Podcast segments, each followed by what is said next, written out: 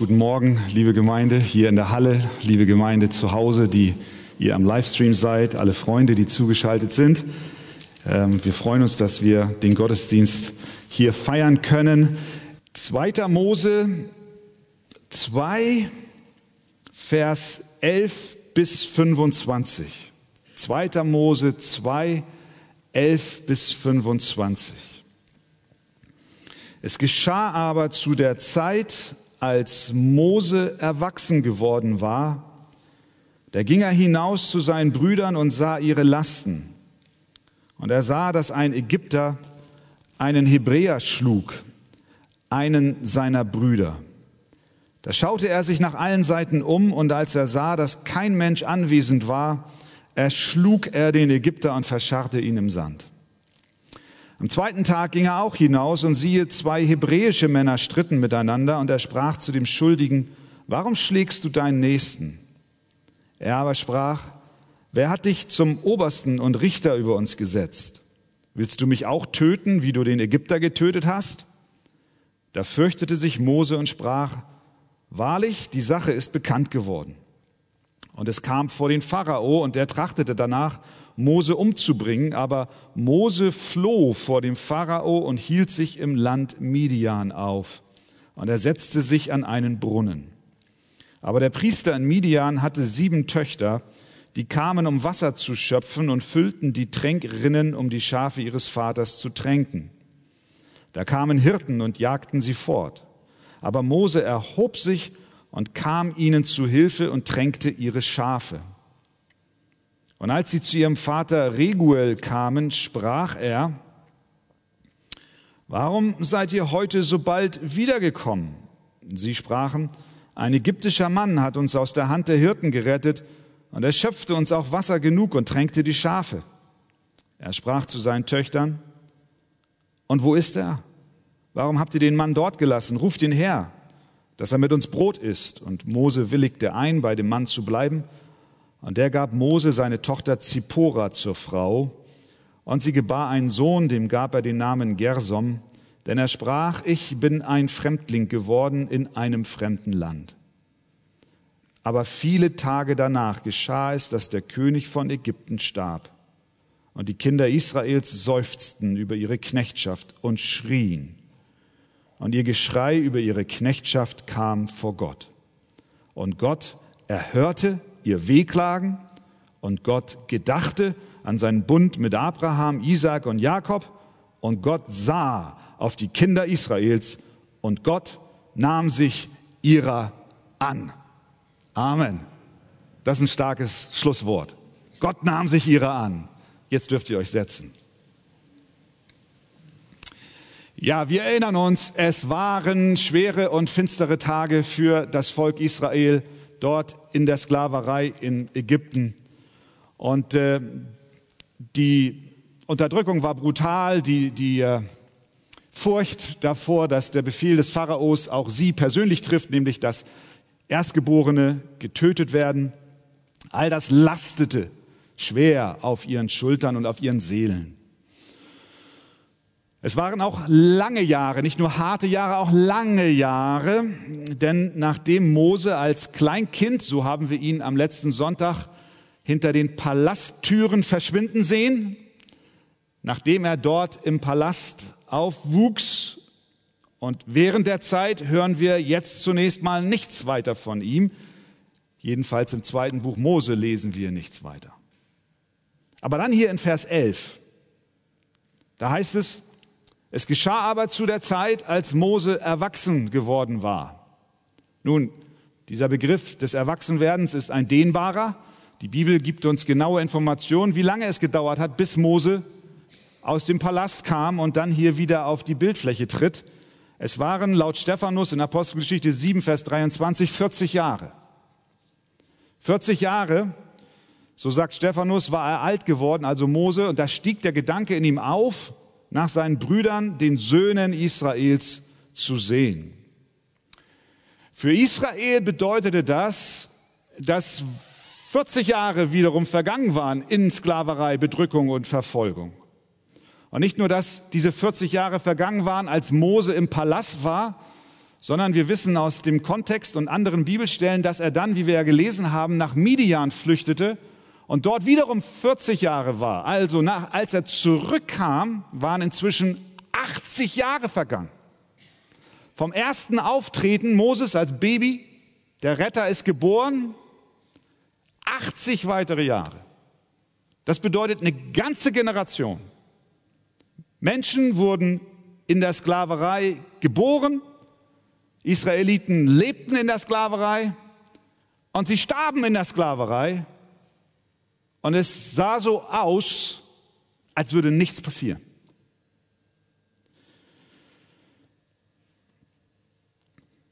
Kurzum, auch wir und du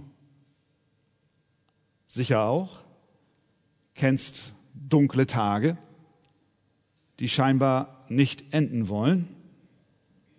Aber wie bei Israel, so auch bei jedem Gotteskind ist unser Herr dabei, etwas vorzubereiten, ohne dass wir es mitbekommen. Er war dabei, einen Plan der Rettung zu kreieren, von dem die Israeliten in den 80 Jahren des Wartens nicht viel mitbekamen. Die Rettung, und das möchte ich dir auch zurufen, liebe Schwester, lieber Bruder, die Rettung des Herrn kommt. Das Volk, das in der Finsternis wandelt, sieht ein großes Licht. Es mag noch nicht über dir scheinen, aber Gott ist dabei, es aufgehen zu lassen. Also fasse Mut, vertraue Gott, er ist da. Natürlich wollen wir gerne schnelle und pragmatische Lösungen. Ich bin auch so gestrickt, dass es mir oft nicht schnell genug geht und ich nicht lange warten will, aber oft lässt Gott uns warten. Manchmal schickt er schnell eine Lösung, aber manchmal dauert es auch so wie es bei dem Volk Israel war. Und dann heißt es zu glauben, dann heißt es zu vertrauen, dann heißt es auszuharren. Und dann sagen wir mit dem Psalmisten, meine Seele wartet auf den Herrn mehr als die Wächter auf den Morgen. Sprüche 10, 28, das Warten der Gerechten wird Freude werden. Nimm das mit in deine ganz persönliche Wartezeit, in der du vielleicht gerade in diesen Tagen dich befindest. Also wir sehen, Geduld und Warten und Gott vertrauen tut uns Not. Und dann sehen wir hier in dem Text, dass Gott dabei ist, die richtigen Menschen zur richtigen Zeit zu berufen. Mose also inzwischen 40 Jahre erwachsen. Wir lesen in Vers 11, da ging er hinaus zu seinen Brüdern und er sah ihre Lasten. Und er beobachtete, wie ein Ägypter einen Israeliten schlug. Mose geht dazwischen. Wir gehen mal davon aus, dass die Intention war, dass er den Streit schlichten wollte. Aber die Sache eskalierte. Vers 12, er schaute sich um, entweder um zu sehen, ob nicht Hilfe von rechts oder links kommt. Der Kontext lässt uns eher denken, er schaute sich um, um zu schauen, ob jemand sieht. Und als er, so heißt es, sah, dass kein Mensch anwesend war, erschlug er den Ägypter und verscharrte ihn im Sand. Wie immer die Bodenbeschaffenheit in Ägypten an der Stelle war, wenn es Wüstensand war, dann war da genug Sand zum Verscharren. In diesem Vers leuchtet zum ersten Mal der Charakter Moses hervor.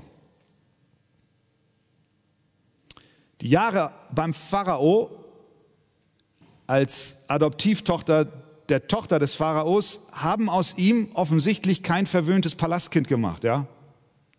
Ganz offensichtlich nicht. Er war sich nicht zu schade, den Palast zu verlassen und nach seinen Brüdern zu sehen. Und wir sehen hier, dass er resolut war, dass er tapfer war, dass er mutig war, dass er auch einen Konflikt nicht scheute, sondern ein Mann der Tat war. Das sehen wir nicht nur hier, sondern in diesem gelesenen Abschnitt dreimal. Am nächsten Tag sah er dann zwei Hebräer sich streiten und er geht wieder dazwischen. Und als dann der Mord an dem Ägypter vom Tag zuvor dem Pharao bekannt wurde und er deswegen die Flucht ergreifen, ergriffen hat und nach Midian ging, da kam er an den Brunnen und da waren die sieben Töchter seines zukünftigen Schwiegervaters und da waren Hirten und die machten den Mädels das Leben schwer. Die verjagten sie, haben gesagt, wir kommen dran. Da lesen wir, da erhob sich Mose. Sehen wir seinen Charakter. Mose erhob sich und, äh, und ging, ging dazwischen. Er kam ihnen zur Hilfe.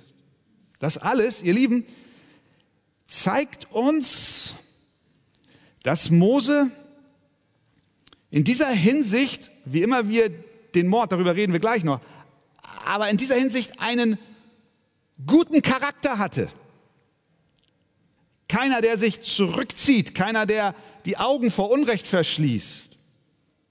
Jetzt können wir die Frage stellen, ja, wo kommt das her, Mose? Ist das geerbt von deiner Mutter vielleicht?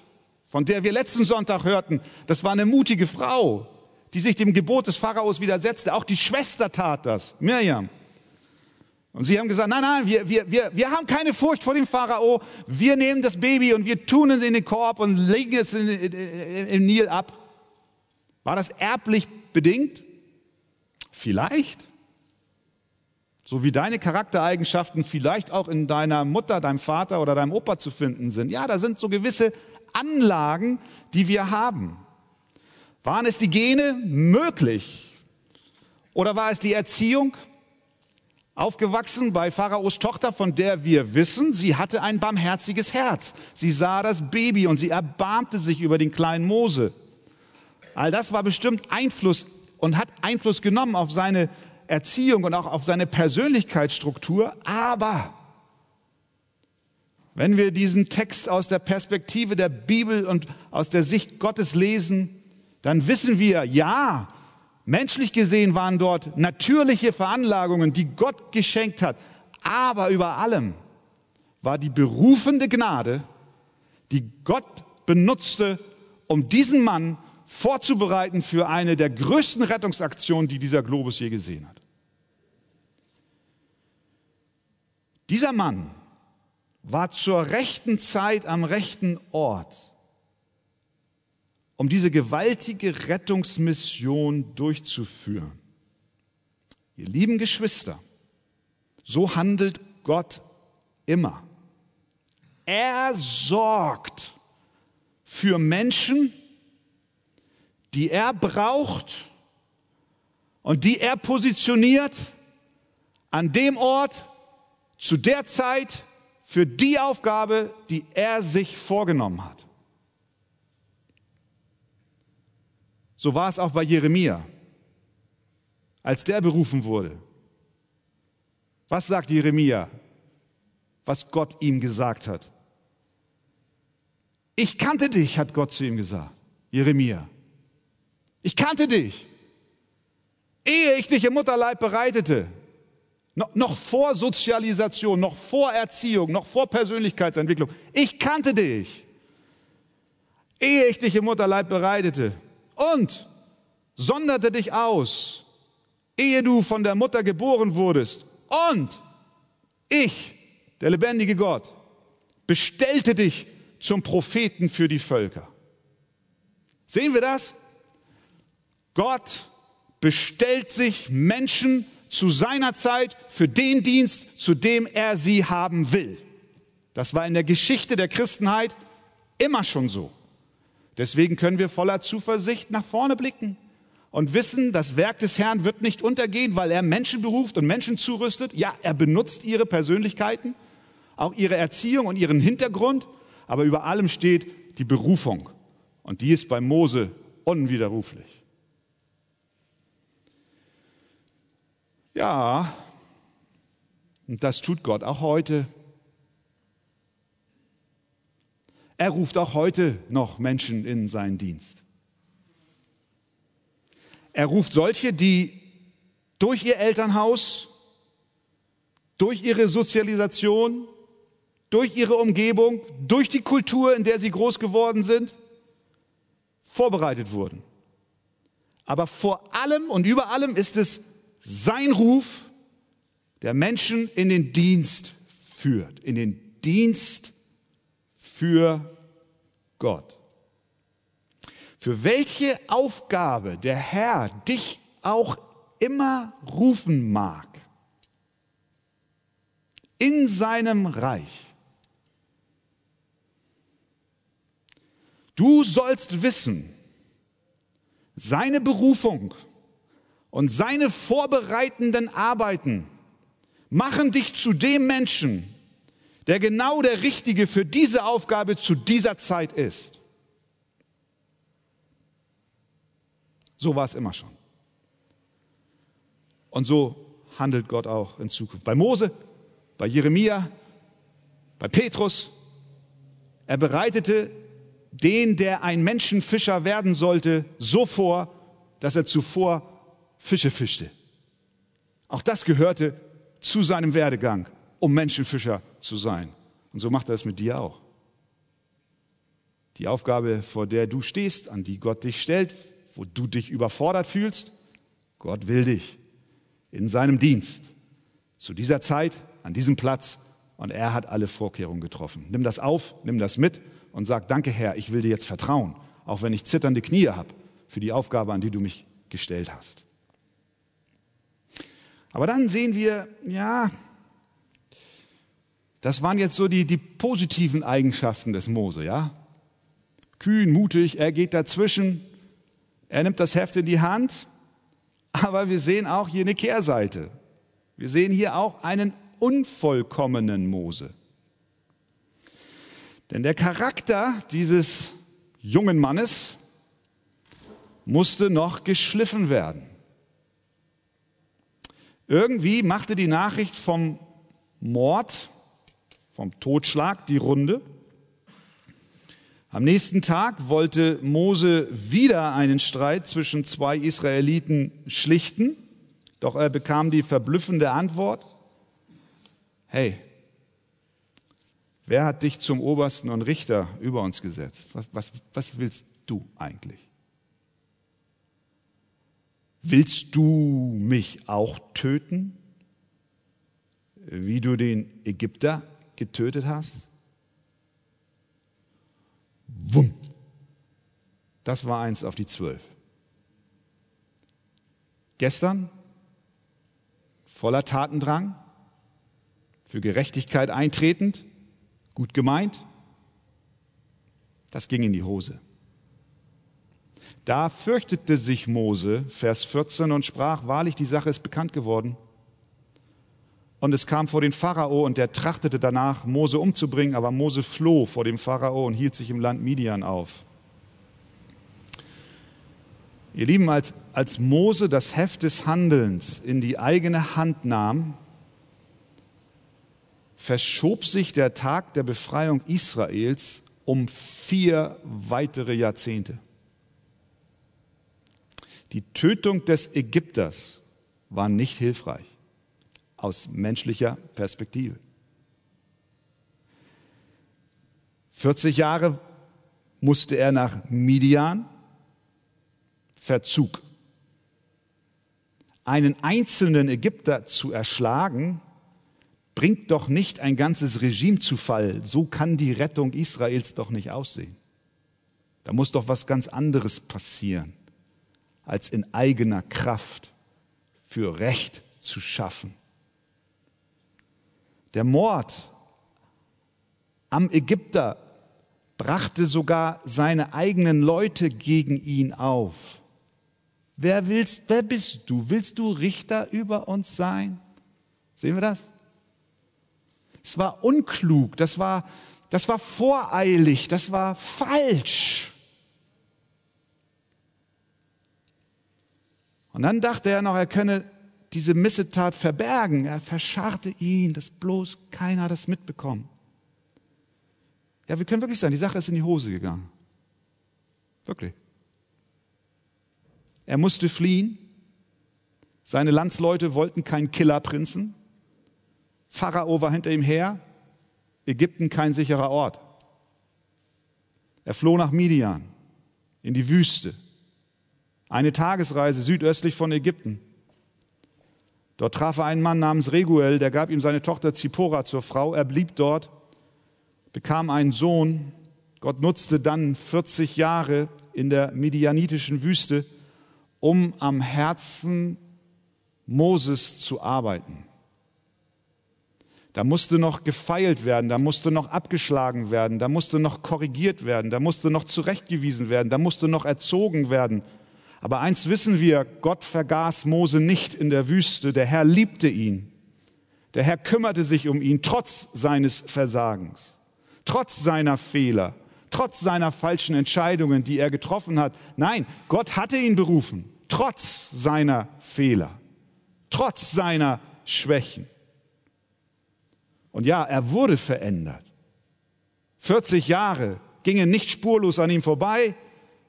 Es scheint, als wenn er eine gewisse Zufriedenheit dort in Midian gefunden hat, dort wo er war. Als sein Sohn geboren wurde, gab er bei der Namensgebung seinem Gefühl Ausdruck, wenn er sagt, ich bin ein Fremdling geworden in einem fremden Land. Scheinbar hatte er seine Ambitionen begraben, selbst die Sachen in die Hand zu nehmen und zu sagen, ich bin jetzt hier in der Ferne. Er nahm die Wüste an und Gott hatte eine andere Absicht mit ihm, als ihn dort in der Wüste zu lassen. Er bereitete ihn in der Fremde auf größere Aufgaben vor und darin ist Gott ziemlich gut. Er ist ziemlich gut in Vorbereiten von seinen Dienern. Er ließ Israel 40 Jahre in der Wüste umherwandern, bevor sie das verheißene Land einnahmen. Paulus nach seiner Bekehrung ging erst nach Arabien. Warum? Damit er vorbereitet wird. Zu Beginn seines Dienstes wurde Jesus in die Wüste geführt, 40 Tage, um geschliffen und vorbereitet zu werden und Mose 40 Jahre in Midian. Und was mit dir? Was mit dir? Lieber Bruder, liebe Schwester, denke nicht, dass deine Lebenszeit verschwendet ist weil du gerade bist, wo du bist. Denke nicht, dass es vertane Zeit ist, in der du dich jetzt gerade befindest, weil du nicht an dem Ort bist, an dem du gerne sein würdest oder wo du meinst, du jetzt sein müsstest. Warum bin ich noch in Hamburg? Warum bin ich nicht auf dem Missionsfeld? Warum nimmt dieser Zustand meiner zerbrochenen Beziehungen kein Ende? Warum habe ich diesen Job und nicht einen anderen? Warum muss ich heute schon wieder die stinkenden Windeln meines schreienden Babys wechseln? Ich kann nicht mehr. Gott hat mehr im Sinn, als wir denken. Er arbeitet nicht nach unserem Zeitplan, sondern nach seinem. Aber wenn du zu ihm gehörst, dann kannst du sicher sein, dass er immer für dich arbeitet, immer für dich ist, immer mit dir ist, dich nicht vergisst, auch in der Wüste bei dir ist, auch irgendwo in Midian, auch in deinem Leben. Wer weiß, wer weiß. Vielleicht ist Gott gerade dabei, einen Glaubenshelden zu formen, eine Glaubensheldin aus dir oder aus Menschen in deinem Umfeld, an dem Ort, wo du bist, wo du denkst, du solltest dort gar nicht sein. Aber Gott hat größere Absichten, die wir nicht alle gleich sehen. Aber er ist mit dir in der Zeit deiner Wüste. Glaube daran. Vertraue ihm. Und dann sehen wir noch wieder eine wunderbare Eigenschaft von Mose. Nämlich, dass er sich zu seinem Volk stellt. Auch wenn der Schritt heraus aus dem Palast mit Fehlern behaftet war, wie wir gesehen haben, war dieser Schritt raus aus der Komfortzone, wenn wir so wollen, doch Ausdruck tiefer Verbundenheit des Mose mit seinem Volk. Der Hebräerbrief macht das deutlich. Hebräer 11, 24, 26. Durch den Glauben heißt es da, wollte Mose, als er groß geworden war, nicht mehr als Sohn der Tochter des Pharao gelten, sondern wollte viel lieber mit dem Volk Gottes zusammen misshandelt werden, als eine Zeit lang den Genuss der Sünde haben und hielt die Schmach Christi für größeren Reichtum als die Schätze Ägyptens, denn er sah auf die Belohnung. Als Mose also trotz Schwäche, trotz vieler Fehler die Tore des Palastes hinter sich ließ und sich seinem Volk annahm, um einem Landsmann zu helfen, kehrte er sich von den Schätzen Ägyptens ab. Er verstand schon damals, so erklärt uns uns der Hebräerbrief, er verstand schon damals durch den Glauben, dass es besser ist, mit seinem Volk misshandelt zu werden, als Reichtum im Palast anzuhäufen. Deswegen ist es kein Zufall, ihr Lieben, wenn ihr nochmal reinschaut, es ist kein Zufall, dass in Vers 11 steht, zweimal von seinen Brüdern die Rede ist. Es geschah aber zu der Zeit, als Mose erwachsen geworden war, da ging er hinaus zu seinen Brüdern und sah ihre Lasten. Und er sah, dass ein Ägypter einen Hebräer schlug, einen seiner Brüder. Wir haben gesehen, der Stephanus, als er über Mose schreibt oder redet, habe ich vorhin zitiert. Als er aber 40 Jahre alt geworden war, stieg der Gedanke in ihm, also in Mose auf, nach seinen Brüdern, den Söhnen Israels zu sehen. Merken wir? Er identifizierte sich mit dem Volk Gottes. Das war nicht für ihn irgendwelche Leute. Es ging ihm nicht um soziale Gerechtigkeit im Allgemeinen. Nein, es waren seine Brüder und er wusste, ich bin einer von ihnen.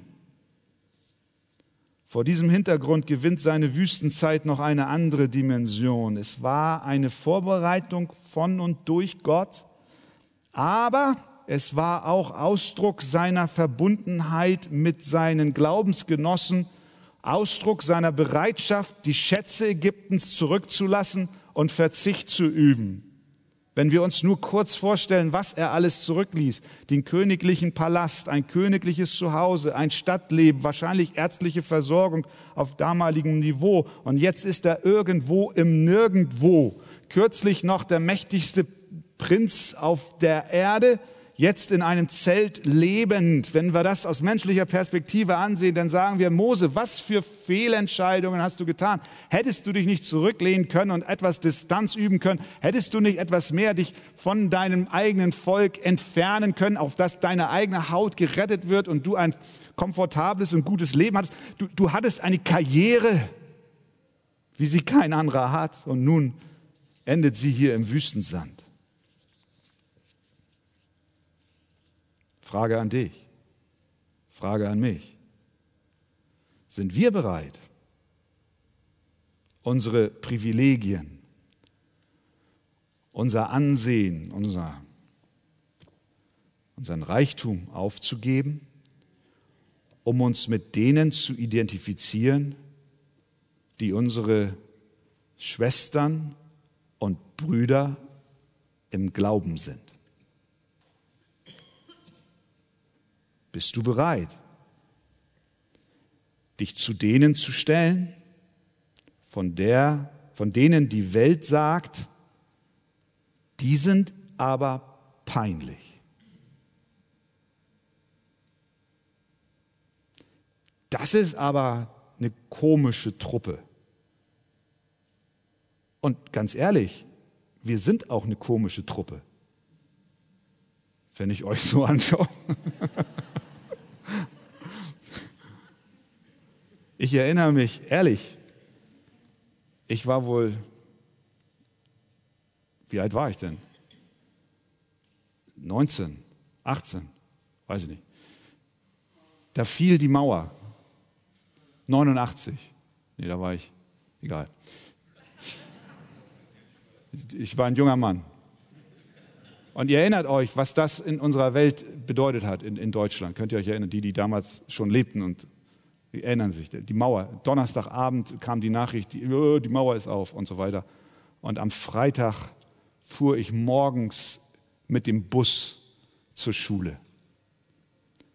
Der damalige 182er hier zum Kaiser Friedrich Ufer. Und der Bus war gerammelt voll und die Tür geht, Sartoriusstraße, geht die Tür auf und eine Schwester aus der Gemeinde kommt in den Bus. Ich muss das zu meiner Schande sagen, wirklich, zu meiner Schande. Ich habe gedacht, oh Gott, hilf, dass sie mich nicht sieht.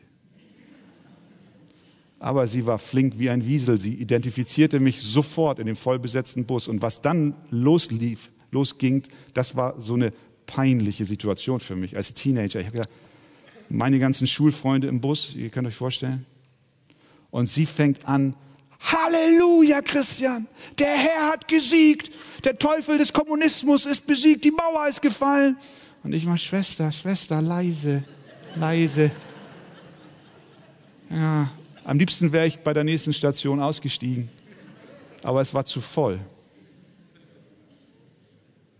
Kennt ihr das?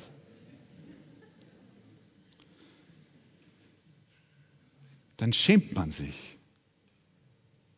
Mose schämte sich nicht. Der kam aus einem ganz anderen Haushalt, Palast. Und wisst ihr, es gibt noch einen, der hat noch Größeres getan als Mose. Der verließ die Herrlichkeit des Himmels und alle Macht und alles Ansehen. Der erniedrigte sich selbst, wurde Mensch, um sich mit seinen Kindern zu identifizieren. Der gab sein Blut und Leben, damit wir hier sind, erlöst sind und neu sind. Ja, es kostet als Christ manchmal etwas, sich zu outen. Mose schreckte nicht davor zurück. Durch Glauben hat er erkannt, die Reichtümer Christi sind mehr wert als die Schätze Ägyptens. Und dann zum Schluss, ihr Lieben, sehen wir hier noch, dass Gott sein Volk nicht vergisst. Wir haben Mose gesehen, der sich auf seine eigene Kraft verließ und das Heft in die Hand nahm, doch das führte ihn in die Wüste, verzögerte die Rettung Israels. Und dann sehen wir, dass im Gegensatz dazu die Rettung über einen ganz anderen Weg kommt. Vers 23. Aber viele Tage danach, heißt es dann, starb der König von Ägypten. Und die Kinder Israels seufzten über ihre Knechtschaft und schrien, und ihr Geschrei über ihre Knechtschaft kam vor Gott. Und Gott erhörte ihr Wehklagen. Und Gott gedachte an seinen Bund mit Abraham, Isaac und Jakob. Und Gott sah auf die Kinder Israels und Gott nahm sich ihrer an. Wisst ihr, wir haben diesen Spruch, Zeit heilt alle Wunden. Hier hat die Zeit nicht alle Wunden geheilt. Der Pharao starb, 40 Jahre waren wiederum vergangen, aber der Nachfolger des Pharaos war kein Deut besser. Die, die, die Unterdrückung war schlimmer und schlimmer und sie seufzten über ihre Knechtschaft und schrien vor Gott. Aber was war jetzt anders? Dieser kurze Satz, Vers 23, und ihr Geschrei über ihre Knechtschaft kam vor Gott. Die Zeit hat nicht ihre Wunden geheilt, politische Veränderungen auch nicht, ein neuer König nicht, auch er heilte nicht ihre Wunden, aber Gebet machte den Unterschied. Das Gebet von Gottes Volk ist der Beginn ihrer Befreiung.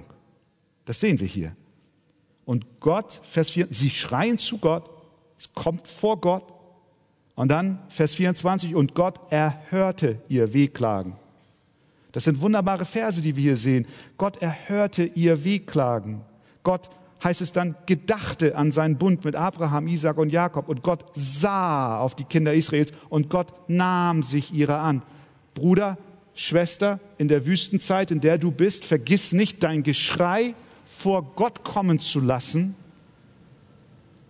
Die Zeit heilt nicht immer alle Wunden und politische Systeme und Lebensumstände, die sich nach außen hin verändern, sind nicht die Lösung, sondern die Lösung ist, wenn die Kinder Gottes auf ihre Knie gehen und ihre Sorgen und ihre Anliegen vor Gottes Thron bringen und das Geschrei seiner Kinder kommt vor seinen Thron und er erhört ihr Wehklagen. Das sind wunderbare Verse, die wir hier sehen. Gott gedachte, heißt es da, an seinen Bund mit Abraham, Isaak und Jakobs. Er gedachte daran, was er ihnen verheißen hat. Ich gebe euch ein Land, ich gebe euch äh, Nachkommenschaft, ich lasse euch eine Nation sein, ihr werdet mein Volk sein. Und Gott hat das nicht vergessen. Er erinnert sich an seine Versprechungen und an seine Verheißungen. Daran denkt er. Du sitzt hier heute Morgen und denkst, ah, weißt du, mein Gott ist eigentlich eher, der immer an meine Sünden denkt. Der gedenkt an meine Sünden, wie der Weihnachtsmann, der immer aufschreibt, war ich auch lieb, lieb, lieb, lieb, lieb, und dann sagt er mir zu Weihnachten, was ich alles falsch gemacht habe. Das steht hier nicht. Gott gedenkt an seine Verheißungen, an seine Zusagen. Aber er gedenkt nicht an deine Sünden. Es wird heißt es in Jeremia 31, es wird keiner den anderen, noch ein Bruder den anderen lehren und sagen, erkenne den Herrn, sondern sie alle sollen erkennen, beide, klein und groß, spricht der Herr, denn ich will ihnen ihre Missetat vergeben und ihrer Sünde nimmermehr gedenken. Jesaja 43, 25, ich, ich tilge deine Übertretungen um meinetwillen und gedenke deiner Sünden nicht. Weißt du, woran Gott denkt und woran er nicht denkt? Er beschäftigt sich nicht pausenlos mit deinen Sünden. Aber weißt du, woran er denkt? Wenn du in Christus zu ihm kommst, weil deine Sünden dann am Kreuz getragen wurden, er denkt an seine Verheißungen. Er denkt an seine Versprechungen. Er denkt an seinen Bund, den er mit seinen Kindern geschlossen hat. Und du darfst durch den Glauben in diesem Gnadenbund sein. Die Rettung ist dein, die Hilfe ist da, das Licht geht auf. Das Volk, das jetzt in Finsternis wandelt, sieht ein großes Licht. Gott sah, Gott hörte, Gott nahm sich an. Unser Gott vergisst seine Verheißung nicht. Er nimmt unsere Sünden und begräbt sie in dem Ozean seiner barmherzigen Vergebung. Wie ist das möglich? Weil wir einen anderen Mose haben, nämlich Christus, der eben, wie ich schon sagte, die Herrlichkeit verlassen hat, sich identifizierte mit unseren Schwachheiten und mit unseren Sünden, der auch von seinem eigenen Volk abgelehnt wurde. Die riefen, gib uns Barabbas und kreuzige ihn. Der wie Mose kam, um sein Volk zu befreien, und doch ließ Jesus sich nicht abhalten, den Weg an das Kreuz zu gehen, um für die Sünden derer zu sterben, die an ihn glauben. Und deswegen ist Johannes 12, 46 ein kraftvolles Wort, wo Jesus sagt, wer an mich glaubt, der wird nicht in der Finsternis bleiben. Und das gilt auch für deine Finsternis. Glaube Jesus, vertraue Gott, er führt dich heraus aus deiner Not. Amen.